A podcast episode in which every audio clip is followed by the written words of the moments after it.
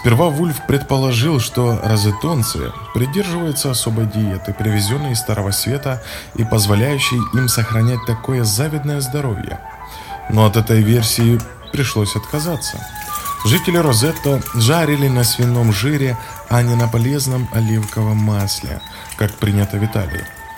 Итальянская пицца представляла собой тонкую хрустящую лепешку с солью, маслом, томатами, анчоусами и луком. В Пенсильвании же толстые пиццы прогибались под тяжестью сосисок, пепперони, солями, ветчины и яиц.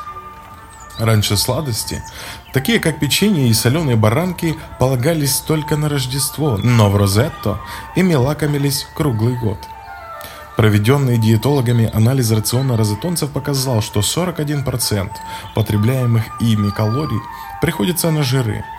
К тому же, эти люди были не из тех, кто встанет на рассвете, занимается йогой или пробегает по 6 километров. Многие дымили как паровоз, либо страдали от ожирения. Но если причина не в диете и не в спорте, тогда может быть в генах. Розетонцев приехавших из одного городка, связывали кровные узы. И Вульф предположил наличие неких защитных генов, уберегавших их от болезней.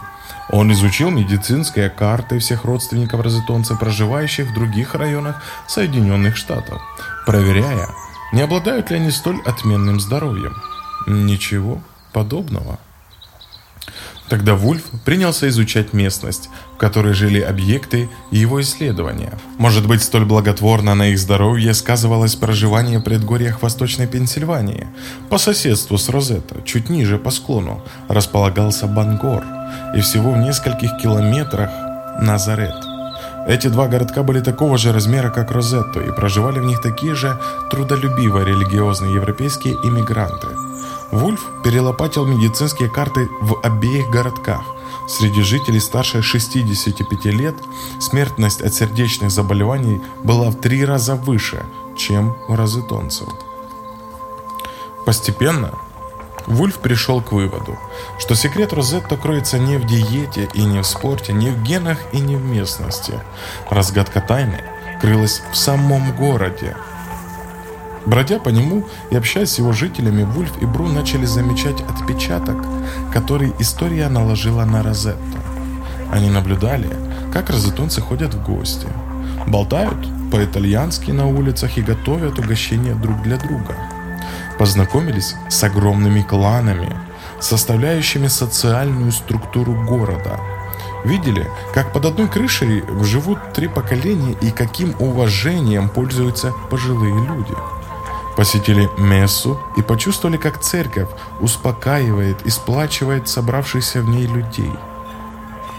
Насчитали 22 общественные организации в городке с населением в 2000 человек. Прониклись царившим здесь духом равноправия. Богатые не выставляли на показ свое богатство и помогали менее удачливым справляться с невзгодами. Перенеся из Южной Италии – в горы Восточной Пенсильвании культуру землячества розетонцы создали стабильную и надежную социальную структуру, защищавшую их от напастей современного мира. Они сохраняли здоровье благодаря тому, откуда они были родом, благодаря миру, который создали для себя в крошечном горном городке. Ты приезжаешь в Розетту первый раз и видишь, как за обеденным столом собираются три поколения – Видишь булочные, людей, прогуливающихся по улицам или сидящих на крыльце и болтающих друг с другом.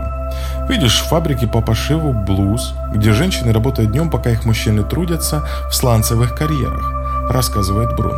То же самое ты бы увидел в сельской местности в Италии. Удивительное зрелище.